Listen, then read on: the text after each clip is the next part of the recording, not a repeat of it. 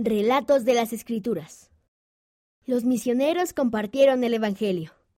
Después de que se imprimió el libro de Mormón, Dios llamó a misioneros para que fueran y enseñaran a más personas sobre el libro.